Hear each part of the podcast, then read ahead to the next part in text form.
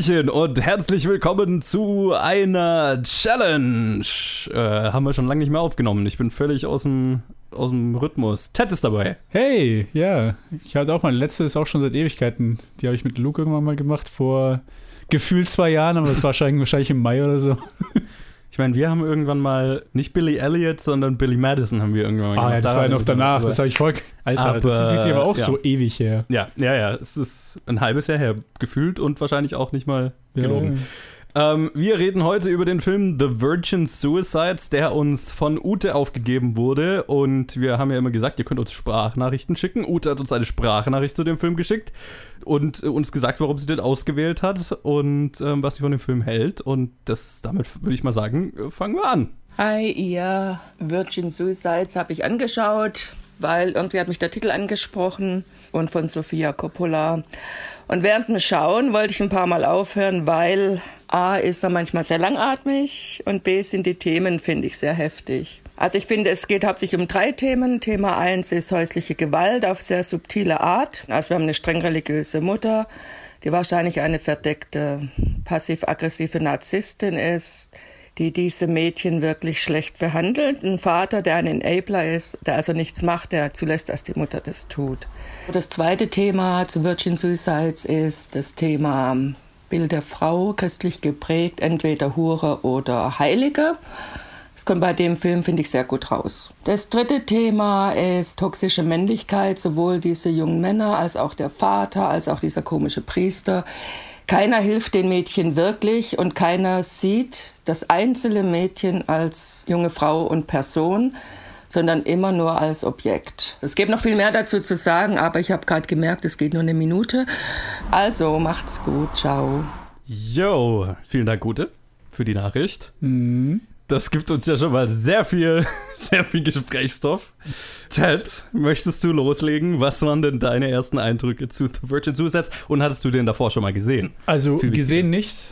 Äh, leider äh, habe ich kaum was von Coppola, also Sofia Coppola vorgesehen gehabt. Eigentlich nur The Beguiled und w- was anderes eher durch Zufall, ohne dass ich wusste, dass es von ihr war. Also ich weiß gar nicht, was sie so anderes gemacht hat. Um ehrlich zu sein, ein bisschen Fail von mir. Aber ja, Virgin Suicide hatte ich im Hinterkopf irgendwie. Ich, hatte- ich habe öfter von dem Film gehört und wollte mir auch schon irgendwie seit einer Weile anschauen. Und dann kam halt die Challenge, so, ja, hat der Joe gefragt, machen wir die? Ich so, ja, ja, bin dabei, bin dabei. ich wusste gar nicht, was der andere Film ist. Ich so, ja, Virgin Suicide, machen wir einfach Doppelpack mit irgendwas anderem. Ja. Und ja, ich muss sagen, also Ute hat es gut getroffen mit den Themen, die angesprochen werden. Also vieles ist davon ähm, mehr oder weniger halt oberflächlich drauf, dass man es halt direkt sieht, diese, diese Themen, die halt da durchfließen. Ein paar Sachen, also vor allem jetzt mit der toxischen Männlichkeit ist dann so eine Sache, die ich quasi vielleicht so unterbewusst wahrgenommen habe, aber nicht wirklich dran gedacht habe, weil jetzt, wo sie es erwähnt hat, war es einfach so, ja, ja, genau. also vor allem auch dann äh, im Kontext da vom Vater, wie einfach so ein Enabler und irgendwie nicht wirklich was für seine Töchter macht. Ich muss wieder zurück, weil wir Challenges bin ich mir nicht sicher. Spoilern oder nicht spoilern? Oder worum geht Wie, wie machen wir das bei Gute Challenges? Frage. Ich würde sagen, sp spoilern. Spoilern, okay. Ich glaube, das ist auch so ein Film, über den kann man halt, also ist es besser, man kann ihn besser besprechen, wenn man ihn auch spoilern kann, oder? ja, ich Also, glaube schon. So, ich ja. glaube schon. Vielleicht können wir es auf Film bei Film-Basis machen. Ja, Vielleicht, wenn's also irgendwie ein ich Thriller würde diesen gern spoilern. So. Ja, ja. Hiermit angekündigt. Okay, Ihr sehr seid nice. gewarnt. Ja, also so ein kleiner, also kleine Übersicht über den Plot. Ja. Und zwar bei dem Virgin Suicide. Ach, das, ich, genau, ich habe ja noch gar nichts über den Film gesagt, aber Genau. fass du es ruhig mal zusammen. Ich sag dann noch gleich, wer mitspielt und so, aber. Genau. Also, da wird äh, Giovanni Ribisi macht, den, äh, macht das Voiceover, glaube ich. Und im Prinzip, er fängt an, halt über, über diese fünf Mädels vom Haus Next Door zu reden, die halt alle äh, Schwestern von einem, von einem sehr, sehr religiösen und strikten Elternpaar sind. Und quasi direkt am Anfang vom Film, also quasi der Film ist, nennt sich natürlich Virgin, Virgin Suicide. Ja. Und direkt am Anfang sagt er, wie die jüngste von denen war die erste, die gegangen ist. Also die erste, die es gemacht hat. Also auch mit dem Wortlaut, dass bis zum Ende alle es gemacht haben werden. Das heißt, das ist etabliert vom Anfang an. Ja. Auch wenn der Film das auch schon auf eine so eine Weise irgendwie über die Linie geht, wo man denkt, ah, vielleicht nicht. Ja, ja, ja. Könnte sein, aber doch. Also am Ende war ich dann, muss ich schon sagen, so, als ich es realisiert habe, so in dieser Endsequenz, wo sie dann, wo man merkt, dass sie, dass die restlichen Mädchen sich umgebracht haben, zuerst dachte ich so, ah, okay, Weil zuerst, das soll ja Pseudo, wollen sie die Jungs dazu bringen, die nebenan sie die ganze Zeit irgendwie äh, ausspionieren oder halt versuchen zu helfen, äh, auf jede Weise. Wollen sie den anzetteln, dass sie jetzt mit dem großen Auto sie wegfahren und dann halt quasi befreien. Und so bis zu einem gewissen Punkt denkt man, okay, es geht vielleicht in diese Richtung, könnte mhm. sein, aber dann irgendwann wird es dann sehr, sehr klar, dass das halt nicht, dass es nicht der Plan war. Und ja, äh, der Rest vom Film geht eigentlich nur, es ist so ein es geht halt um ihre quasi Gefangenschaft in diesem strikten Elternhaus. Vor allem halt mit Kirsten Dunst, die, ich glaube, zweitjüngste oder die mittlere Tochter spielt, die halt die auf eine Weise die äh, rebellischste ist. Mhm. Man sieht halt ihre, weil sie halt so die, die, die wunderschöne ist und halt auch von ähm, Jungen, wie heißt er nochmal? Äh, Josh Hartnett. Ähm, Trip? Genau, Trip, der von Josh Hartnett gespielt ja. wird und halt auch von anderen Boys, die sie halt sehr schön finden und halt auch teilweise auch junge Männer, ähm, also zum Ende des Films hin. Und halt der Fokus ist ein bisschen auf ihr, vor allem halt dann mit, so wie sie halt abenteuerisch aushattet. Sie hat auch dann, sie ist die, die die Schallplatten mit so 80er Musik, 80s und Kiss und Aerosmith und was auch immer hat. Yes, yes, yes. Und ja, also im Prinzip ist es geht es genau in diese Themen rein, die Uta angesprochen hat. Und zeigt sie eigentlich sehr gut. Also es ist ein Film, der also Sophia Coppola zeigt ihre Stärken hier auf jeden Fall. Ja, ich fand, also volle Zustimmung, also ich fand den Film richtig gut. Ich habe den auch noch nicht davor gesehen. Ich sag mal vielleicht noch kurz. Ich meine, ihr habt ja alles gehört. Er ist unter der Regie von Sophia Coppola. Spielen mit äh, James Woods, Kathleen Turner, Kirsten Dunst, Josh Hartnett, wie angesprochen, und einige mehr, wie zum Beispiel Danny DeVito, der dann plötzlich irgendwo auftaucht und so. In den ersten fünf Minuten einfach so, oh shit. Okay. Ja, also ein, ein, ziemlich guter Cast und ja, der Film ist so ein bisschen erzählt aus der Sicht eines Jungen, der über eine, äh, eine Gruppe Schwestern redet, die halt in der Nachbarschaft äh, gewohnt hatten, als er jünger war und die sich wohl, wie er es am Anfang des Films sagte, irgendwann alle umgebracht haben. Wir erfahren halt nur, dass sie es tun werden irgendwo.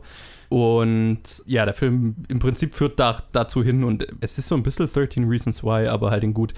Ähm, ich habe nur einen Teil der ersten Staffel gesehen. Ähm, don't at me.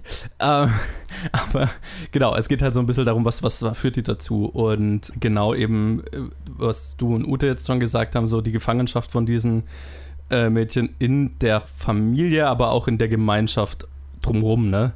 Und wie die sie sieht und die Familie sieht und so weiter. Und das, ich fand es total interessant, dass der Film aus Sicht des Jungen ist, der die beobachtet hat.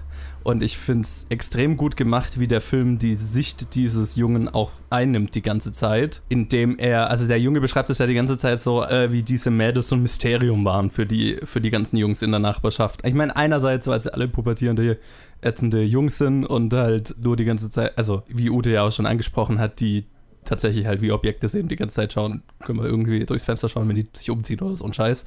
Aber halt auch, weil sie so abgeschottet von, vom Rest der Welt, äh, von ihren Eltern oder von der Mutter vor, vor, vor, äh, hauptsächlich großgezogen wurden und, und behandelt wurden. Und ich finde es total interessant, wie der Film es schafft, die ganze Zeit diese Gruppe Mädels für uns als Zuschauer, zumindest ging es mir so auch so, als Mysterium darzustellen, ne? das mhm. nicht so ganz ergründbar ist. Und, und das finde ich funktioniert interessanterweise genau deswegen, weil du dadurch äh, die Beobachterperspektive der Leute in der Gemeinschaft einnimmst und man sich die ganze Zeit denkt, okay, ist das jetzt verdächtiges Verhalten? Also geht da irgendwas vor, was vielleicht nicht so sein sollte? Nach außen wirken die ja immer total okay und mhm. total, mhm. also gerade Kirsten Dunst Charakter ist ja, wird ja auch, also wird ja auch so inszeniert, so Sonic und, und offen und, und so weiter aber sie sind da irgendwie eingesperrt, sie kommen nie raus und so. Und der Film bringt dich selber dazu oder den Zuschauer dazu in diese Lage, okay, was geht hier wirklich vor sich? Ist es, ist, sollte man da eingreifen, sollte man nicht eingreifen? Ist es gefährlich, ist es nicht gefährlich? Und ich glaube, was so gut funktioniert, ist, dass der Film dir halt am Anfang sagt, okay, die bringen sich irgendwann alle um. Das heißt, du bist also schon so feintuned äh, darauf zu schauen, okay, wo sind die Zeichen mhm. und was, also ich glaube, der, das ist sehr gekonnt gemacht, dass der Film dich in diese, Zusch in diese Nachbarschaft, Nachbarperspektive bringt, aber dir von Anfang an sagt, okay, es geht definitiv irgendwas vor, pass auf. So, ne? Genau, genau. Und das fand ich extrem gut gemacht. Und dann ist es eben so ein, so ein interessantes, eine interessante Analyse, wie die ganzen Leute auf diese Mädels reagieren, weil wir erfahren nichts über die Mädels selber so in dem Sinn, ne? Oder sehr wenig. Ja, immer nur Oberflächliches. Ja. Also das, das, was sie halt uns erfahren lassen. Also wie du gesagt hast, es, es ist im, als ich, als ich den Film angefangen habe und dann dieser, dieses äh, männliche Voiceover kam, war ich ein bisschen erstmal so, ah, okay, das ist eine interessante ähm, Entscheidung, das von Sicht eines Jungen zu machen. Mhm. Über, diesen, über die Thematik dieses Filmes. Aber im Endeffekt, jetzt auch, wo du gerade geredet hast, ist mir halt auch klar geworden, dass diese Art von Film, es geht ja darum, wie die Welt sie sieht und wie sie halt die sind von uns abgeschottet und wir sind auf dieselbe Weise von ihnen abgeschottet. Deswegen hätte der Film nicht aus ihrer Sicht auf diese Weise funktionieren können, weil dann hätten wir sie als volle Person mitbekommen. Aber so sehen wir sie ja nur von der Ferne, so halt wie Ute gesagt hat, ähm, so wie, wie halt Objekte im besten Fall. Oder in manchen Fällen auch sehr romantisierend oder fetischisierend äh, auf eine gewisse Weise. Vor allem auch, wie die Jungs dann auf sie schauen und die Nachbarn und dann aber auch vor allem, nachdem sich die erste, äh, das erste Mädchen umbringt, auch wo dann direkt so, so eine News-Crew ankommt und mhm. direkt mhm. halt vor dem Haus so, um aus dem Drama irgendwie Entertainment zu zapfen oder halt, also man merkt es halt vollkommen, dass es halt alles nur so, okay, das ist, das ist so eine News Story, das ist nichts mehr für uns als das, was gerade passiert ist. Ein Produkt halt, ne? Genau, ja. absolut. Und dann geht es halt auch nur von der Story, weil dann sieht bis halt von, also ein Jugendlicher, männlicher Jugendlicher ist so, also es ist ein guter Standpunkt voraus, wenn man, wenn man irgendwas objektivierend oder fetisch, fetischisierend irgendwie darstellen will, weil das ja. halt für die meisten sind es halt einfach nur, das sind halt äh, nicht die allzu besten Menschen in vielen no, Fällen. No. God, no. Ja, und dann sieht man halt immer nur so diese Funken. Also die einmal äh, kriegen sie, lassen sie sich ja das, das Tagebuch von der verstorbenen ersten irgendwie, kriegen, kommen sie da dann ran von jemandem, der halt mhm. da irgendwie vom Rettungsdienst, ich weiß nicht, wer, wer das irgendwie war. Ich glaube, jemand vom Rettungsdienst oder von der Feuerwehr oder so steht Hat es einfach ein mitgehen lassen. Ja, ja. Das, was auch irgendwie abgefuckt ist. Alter. Und an die zukommen lassen. Ja. Und dann reden sie halt drüber und dann wird es halt erst richtig so, also wie sie sich halt da reinsteigern im Laufe des Filmes. Das ist dann eher so, aber auch eher mehr dann in der zweiten Hälfte des Filmes, wo es dann quasi um diesen vermeintlichen Rettungsplot geht, ja. wo, wo man so hin und her zwischen den beiden Stationen geht und man denkt, ah, okay, die versuchen jetzt zueinander kommunizieren. Aber dann, man merkt auch wieder, wie sie vollkommen in so einem Tagestraum sind, diese Kerle. Mhm. Wie sie halt sich einfach vorstellen, als ob sie irgendwie so eine richtig intime Beziehung mit, diesem, mhm. mit diesen äh, Mädels hätten, aber das ist halt überhaupt nicht der Fall. Ja. Weil sie halt die, die, die ganze Zeit sich halt da selber reingesteigert haben. Ja. Und daher kommt dann auch dieses, äh, dieser Voiceover von, ich frage mich schon mein ganzes Leben, ich kann die nicht vergessen, weil er sich halt in dieser jungen Zeit halt so extrem in diese, einfach nur in diesen Akt reingesteigert hat.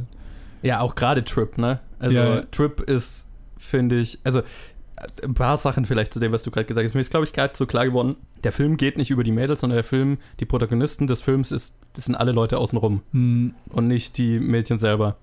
Und im Prinzip ist es so ein Querschnitt oder eine Analyse, wenn man den Film jetzt auf irgendein philosophisches Thema und Einzelthema runterbrechen würde, wie irgendwie die Gesellschaft junge Frauen wahrnimmt. Mhm, absolut. Aus ja. allen Perspektiven. Und da gibt es dann so ein paar Charaktere, die halt einen Arc haben, was das angeht. Also die Mutter zum Beispiel, die, die so kontrollierend ist und so Angst davor, vor dem Erwachsenwerden ihrer Töchter hat, dass sie sie über den Verlauf des Films immer mehr einschränkt. Und dann gibt es Trip, den fand ich als Charakter äh, super interessant, weil, weil er also der Film hat es geschafft, mich da übers Ohr zu hauen mit seinem Charakter, dass ich mir gedacht habe, oh, da ist jemand, der ein ernsthaftes Interesse hat und dann lässt er sie auf die brutalste Weise. Ja, ich liegen. war so geschockt, also, als, ich wortwörtlich. Diese, als ich diese Szene gesehen habe. Also Alter, ich bin richtig ich sauer geworden. Ja. Ja. Weil, also die Szene war, dass Trip äh, wird quasi introduced im Film als, der, als jemand, der sich unheimlich in Kirsten Stunts Charakter verknallt hat. Und man sieht auch zwischendurch ein Interview, so ein Interview-Style, sieht man ihn als, als irgendwie so Mitte 30-jährigen Mann, wo er sagt, ich kann sie immer noch nicht vergessen, das ist die einzige große Liebe, die ich hatte. Yeah. Und man, man, und quasi in dem Kontext denkst du dir so, okay, das führt jetzt wirklich zu was irgendwie Ernsthaften. Yeah. Und dann überzeugt er halt, also überzeugt er die Eltern, den Vater vor allem, dass er drei, noch andere drei Jungs mitnimmt, damit die vier Mädels halt, dass sie zu dem, zu dem halt Homecoming-Ball. Äh, ja, Schulball halt. Sch oder, zum Schulball oder, mitnehmen ja. können. Und am Ende sind halt die, die anderen sind nach Hause gefahren. Trip und mir fällt jetzt gerade immer der Name von Kirsten Dunst Charakter nicht ein. Lux. Lux, genau. So Trip und Lux sind halt so auf, einer, auf einem Footballfeld oder auf einer Wiese und haben Sex. Und dann also mitten in der Nacht, lässt, er steht einfach auf und lässt sie halt einfach, sie, sie pennt halt neben ihn und sie, er lässt sie einfach liegen und geht nach Hause. Ja. Und das, ist so die, und das ist die letzte, Interaktion, die sie halt haben. Und in dem Moment war ich halt wirklich so, ich habe mich so zurückgelehnt, bin, bin sauer geworden. Ich so, was für ein dummes Arschloch. Ja. Und äh, das war auch, also, ne, er, und wie halt er so für sich das total rechtfertigt, so, ne? Weil er dann irgendwie so sagt, ja, und er, er beschreibt es so für sich und dann, dann war, war irgendwie, war, war es auch schon wieder vorbei. Es ist so verpufft, so. Und, aber er redet nur über sein Empfinden. Ne? Ja, ja, es ist, so, es ist absolut. Und am Ende war es halt, okay, das war halt die eine, die er nicht haben konnte und das war halt der Eroberungsfeldzug. Genau, dann hat er sie gekriegt und dann war, dann war es weg. Und dann merkt man erst in Retrospekt, okay, man hat sich, eigentlich wurde schon gezeigt, welche Art von Person er ist und Ja. das hat er auch eigentlich bestätigt am Ende des, am Ende dieses Aktes. Ja, und halt auch keine Wertschätzung für sie als Person da ist, überhaupt nicht. Sondern das ist alles nur, was er sich halt selber eingeredet hat. Ja, genau. Und dann auf kleinere Weise sind es dann auch diese anderen Kerle, die halt dann die anderen Mädels äh, Ja.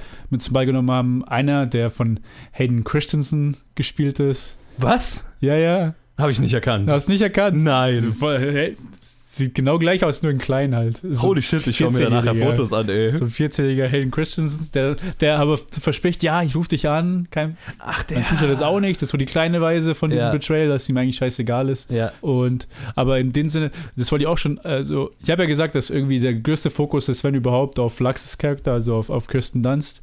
Die Ja. anderen Mädels, also die jüngste, die halt am Anfang, die kriegt am Anfang ein bisschen irgendwie Charakterisierung, aber sie, sie bringt sie halt ziemlich schnell um. Aber man kriegt so ein bisschen so ihr, ihre Mut mit. Die anderen drei Schwestern sind so mehr oder minder, sind das so, auf sie wird halt gar nicht eingegangen. Mhm. Also, Ich meine, Lachs ist so ein bisschen stellvertretend für alle, ne? ja, also, ja, sie ist schon Chef, genau, das ist genau die Prinzip- Sache. Ich habe vorhin gesagt, die Protagonisten des Films sind eigentlich, sind alle Leute um diese Mädels rum.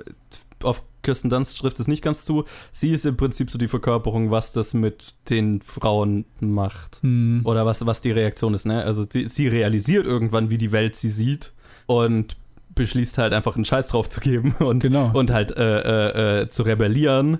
Und äh, davor hat die Welt sie negativ wahrgenommen und dann wird sie erst recht negativ wahr- wahrgenommen. Ja, ja. ne? Also Ute hat es ja auch schon gesagt in ihrer Nachricht, ähm, Heilige oder Hure. Davor war sie halt die mysteriöse Heilige und dann äh, rebelliert sie und dann ist sie quasi. Dann halt von 0 auf 100. Ein Also Stück- überhaupt ja, ein kein, Stück also überhaupt, überhaupt kein Spektrum halt. Entweder halt das eine Extrem oder das andere. ja. Und nichts anderes dazwischen. Ja, genau. Und ich meine, und genau, und die sind, diese, das sind so die, die, die größeren Geschichten, die da drin sind, aber das spiegelt sich halt auch in jeder Interaktion von Menschen wieder. Ne? Man kriegt da manchmal so nur ganz kleine Sachen, wie zum Beispiel der Pfarrer, der nur einmal vorkommt, nachdem die Jüngste sich umbringt.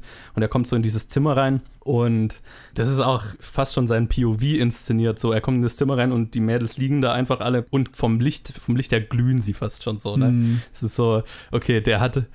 Also, und er wirkt auch total so unterdrückt und also der sieht sie auch nur als irgendwie und er traut sich ja fast gar nicht in das Zimmer rein das, äh, und, und sagt halt nur so ja ja wenn ihr wenn ihr reden wollt aber eigentlich hat er Angst davor oder Ja, eigentlich ähm, geht er auch sofort, wenn keine, also genau dem, ihm ist auch nicht so wichtig. Also er hat es nur mal angeboten. ich glaub, also ich, ich habe so fast schon so also er fast schon als hätte er Angst Ja, also, ja. also äh, weil die halt was, also irgendwie machen sie ihn ja an und also ich habe also ich habe schon so gesehen als, als so ein, ein, ein Symbolbild halt für die für, für Religion, wie sie einen Blick auf junge Frauen hat Mhm. und also ein, ein ängst, äh, ängstlich ist der falsche Ausdruck, aber weißt du was ich meine so äh, So eine Ehrfurcht. nee Nee? nee das ist was was er nicht verstehen kann und was ihn was ihn unwohl was ihm Unwohlsein bereitet, weißt du? Ja, okay. Ähm, ja, verstehe. Weil er fühlt sich ja einerseits, also ne, offensichtlich hingezogen zu ihnen, auch so wie es inszeniert ist. Ne, weil da lauter junge Frauen vor ihm auf dem Boden liegen. Hm. Und das ist, und, und gerade Sexualität ist ja was, was, womit er ja, also darf er ja auch nicht. und wo, was, was ja gerade in der katholischen Kirche eh so, ein- so ein Tabuthema ist. Genau, also das war, war so die, die eine Szene, die das so ein bisschen symbolisiert hat. Und hast natürlich noch die ganze Nachbarschaft, äh, wie die auf die äh, Geschehnisse reagieren, wie zum Beispiel die ganzen Hausfrauen außenrum, die natürlich die Schuld an, an, an dem Tod der Jüngsten bei der Mutter suchen, was ja mit Sicherheit auch irgendwo zu, zutrifft, aber halt so, die, die, auch nur ihr Urteil von außen drauf geben auf die ganze Gesamtsituation. Und wen ich halt auch total interessant war, war der Vater, der halt so eine Non-Entität ist, ne? ja, ja. der- Als wäre er halt gar nicht da gewesen. Genau. Also, der genauso gut halt einfach nicht existieren könnte. Und Ja.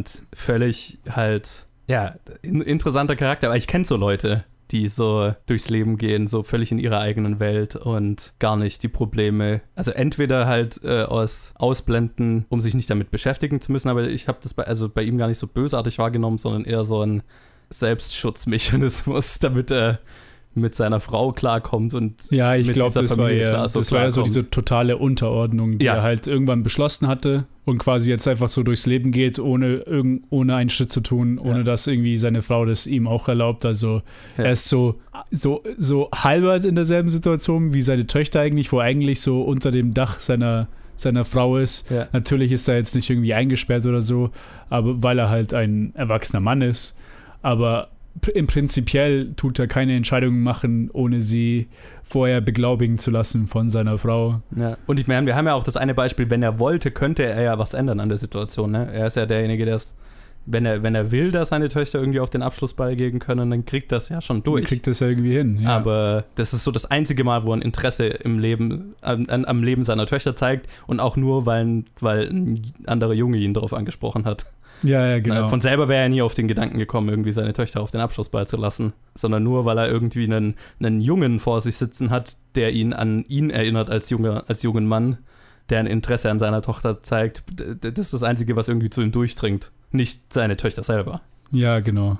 Mit denen, die sind quasi auch einfach nur seine, so diese Entitäten, die einfach nur auch im Haus sind, aber ja. wo einfach immer noch so richtig, also er wirklich das, also James Woods hat das, ich fand, die beiden Eltern, obwohl sie halt auch diese kleinen Rollen hatten eigentlich, sehr gut gespielt mhm. einfach. Also durch die Bank. Also. Durch die, äh, ja, eigentlich generell die Performances waren einfach sehr, sehr, sehr stark, aber wir sind vor allem, vor allem sind die beiden sind mir im Kopf hängen geblieben und vor, eigentlich auch er, weil er halt diesen, diesen, diesen Stereotypen von dieser Person eigentlich ja. auch so, so perfekt hinbekommen hat eigentlich. Ja. Ist, glaube ich, auch nicht ein, also ist keine, kleine, keine einfache Performance, fand ich. Also es, äh, das muss der auch irgendwie treffen, dass es nicht böswillig wirkt, sondern mhm. man, man mag ihn ja irgendwo, aber man denkt, also aber er ist halt, er ist, er ist genauso mit Schuld an allem, was passiert, wie, wie alle anderen. Ja, weil er halt einfach unbewusst halt einfach die Augen davor verschließt. Genau. Und es ist ja auch eigentlich, im, so im, im extremsten Fall ist es ja quasi diese Dynamik, die in vielen Haushalten einfach der Fall ist, wo die Frau ist zuständig für die Kinder und der Mann ist eher so distanziert da. Der hat vielleicht Spaß mit denen, irgendwie ja. spielt mit denen, aber so wirklich in der, an der Erziehung, am Leben nimmt er nicht so wirklich teil, wie es halt die Mütter meistens machen. Da gibt es ja viele, da denke ich immer an so ein Video, immer Dutzende Videos, wo es ähnliche so gibt. Und dann denke ich mir mal eins, wo sie, wo sie immer Leute auf der Straße äh, aufhalten. Mhm. Dann fragen sie den Vater, ob er irgendwie die besten Freunde von, deiner, von deinen Kindern. Mhm. Äh, keine mhm. Ahnung. Ja. Welche, welche Klasse sind sie jetzt? Was ist ihr Lieblingsfach? Wann ist ihr Geburtstag? Und dann gibt er auf, weiß einfach nichts. Und dann fängt Furchtbar die Mutter an, alles ja. durchzuzählen. Sechs verschiedene Kinder, alle besten Freunde, alle Geburtstage, alles, alles, alles. Und dann so, ja, okay, das ist dieses auf lustige Weise, aber im Prinzip dieselbe Dynamik, die sich halt hier auch hier abspielt. Ja, und ich fand, was ich auch interessant fand, ich meine, es ist, es stellt ja eine häusliche Gewaltbeziehung dar halt keine physische häusliche Gewaltbeziehung und halt in dem Fall umgedreht, wie es das Übliche wäre, in dem der Mann und die Kinder das Opfer sind und der Mann halt ohne, dass er es weiß. Mhm. Oder ohne, dass er es wahrnimmt. Aber es ist auch eine Form von häuslicher Gewalt. Ich meine, die sind alle äh, Opfer von psychischer häuslicher Gewalt der Mutter, äh, von der Mutter ausgehend, die halt eine, eine e extreme Kontrolle auf die gesamte Familie äh, ausübt ähm, und halt auch emotional manipulativ ist. Ne? Mhm. Ähm, und ja, psychische Gewalt ist ist auch Gewalt und fast, fast schlimmer. Und ich fand es interessant, also ist eine, ist eine Form von einer häuslichen Gewaltbeziehung, die man auch in den Filmen auch nicht so oft repräsentiert ist. Das war interessant. Also ich fand den Film richtig, richtig gut. Und ich, klar, ich kann sehen, dass, dass der sich zieht für manche Leute. Kann ich auch er verstehen. er ist ja. elegisch erzählt. er lässt Aber sich Zeit. Es, es ist genau das, was mir gefallen hat, weil es eben diese Perspektive dieses Teenager-Jungen einnimmt, der dieses, diese ganze Situation als Mysterium wahrnimmt und äh, diese Mädels als mysteriöse Wesen wahrnimmt und entsprechend inszeniert ist der Film auch und lässt sich da Zeit und so weiter. Mhm. Und das Feeling, das damit erzielt werden soll und ich glaube auch die Gedankenanstöße, die sind sehr, sehr, sehr, sehr gut getroffen. Und je mehr ich darüber nachdenke, desto besser finde ich ihn eigentlich. Ja, ich eigentlich auch. Jetzt, wo, wir darüber geredet haben, finde ich eigentlich nochmal noch mal einen Tacken, noch so einen halben, halben Stern hätte ich noch extra gegeben. Aha, aha. Aber ich, muss, ich wollte noch eine Szene wollte ich erwähnen, ja. weil mir, mir kommt immer, also quasi so wie auch der Film strukturiert ist, ist einfach dieses, diese paar Schritte bergauf, die, die Sophia Coppola immer geht, um einem das Gefühl zu geben, dass es jetzt irgendwie besser wird. Mhm. Weil zu, am Anfang des Films versucht, die jüngste Tochter sich umzubringen, aber scheitert. Und erst beim zweiten Versuch schafft sie jetzt. Aber mhm. kurz vorm zweiten Versuch dürfen sie eine Party im Keller haben. Mhm. Und da gibt es dann diese eine Szene, wo halt dann auch von einer anderen Nachbarfrau ihr Sohn kommt, der mhm. Down-Syndrom hat. Mhm. Und dann war ich aber auch so, ich war zuerst, hatte ich so eine Vorfreude, weil dann begrüßen ihn alle auf eine nette Weise, mhm. als ob sie ihn halt schon, als ob sie gut mit ihm befreundet sind. Und ich dachte mir so, ah, okay, das ist, wird es jetzt so eine, eine angenehme, coole Interaktion. Mhm. Aber dann stellt sich halt sehr schnell raus, dass er für sie einfach nur so eine Art, also ein Clown ist, eine mhm. Attraktion mhm. ist und ja. ihn einfach nur so ihn Sachen singen und sagen lassen und sich über ihn lustig machen. Ja. Und das ist auch das quasi, das hat mich dann irgendwie so wieder, das wieder, ich bin hochgegangen, dann bin ich wieder runtergefallen und genau in dem Moment ist auch da, wo die jüngste Tochter dann wieder die Entscheidung fasst, okay, nehme. Ja. Und dann springt sie vom, vom ersten Stock oder vom Dach und bringt sich um. Ja, es ist äh, eine unglaublich faszinierende Szene, weil es so unangenehm ist. Ist so extrem. Und also auch dieses Gefühl, okay, es gibt das ist ja, die Party soll ja dazu, es ist ja quasi, wenn, wenn du so willst, es ist eine staatlich verordnete Party von der Mutter sozusagen. ne? genau. Also der Arzt hat gesagt, ihr müsst Spaß haben, also habt jetzt Spaß hier in euren Korsettkleidern äh, und äh, ich wache über euch und so weiter, dass auch ja nichts auf der Party abläuft, was ich nicht gut finde und so weiter. Mhm. Und es macht es halt nur schlimmer. Äh, und du, also, ne, es, es wirkt dann nicht überraschend, dass dann die Tochter an dem Moment ja, ja. okay, nein, das halte ich einfach nicht aus. Weil es ist der Moment, der eigentlich Erleichterung bringen sollte, aber es macht es eigentlich alles schlimmer. Man merkt halt, dass es halt genau dieses, dieses staatlich Freundete, also wenn, wenn, wenn das der Spaß sein soll, der uns zugest also zugestanden wird, genau. dann. Da, da, das ist ja das, was mir, was, mir, was mir helfen soll, aber ja, es ist viel schlimmer. Und, genau. Also ein expertenhaft inszenierter Film, wie ich finde, den ich äh, sehr empfehlen kann. Und danke Ute für die Challenge. Ähm, faszinierend. Ich habe mich gefreut, ihn endlich mal schauen zu können. Ich habe von Sofia Coppola schon ein paar Filme gesehen und der war schon lange auf meiner Liste. Also äh, wieder was abgearbeitet. ja, mich freut es auch, dass ich, jetzt endlich, äh, dass ich ihn gesehen habe. Also auf jeden Fall eine starke, eine sehr gute Challenge. Habe hab ich sehr gerne gemacht. Wunderbar. Äh, dann äh, danke Ted fürs dabei sein. Und, Immer wieder gerne. Äh, danke Ute für die Challenge. Und wenn ihr uns äh, Filme aufgeben wollt, dann könnt ihr das tun äh, auf Social Media, überall at planetfilmgeek oder per Mail at, äh, at nee, planetfilmgeek at gmail.com, so rum. Und ähm, die Ute könnt ihr uns Sprachnachrichten schicken. Ähm, damit, also mit einer Begründung, warum ihr den Film ausgewählt habt und wie ihr ihn findet und so weiter. Das äh, ist immer ein spannender Gesprächsansatz. Und ich würde sagen, dann hören wir uns wieder in der nächsten Challenge, wann auch immer die rauskommt. Bis dann. Bye.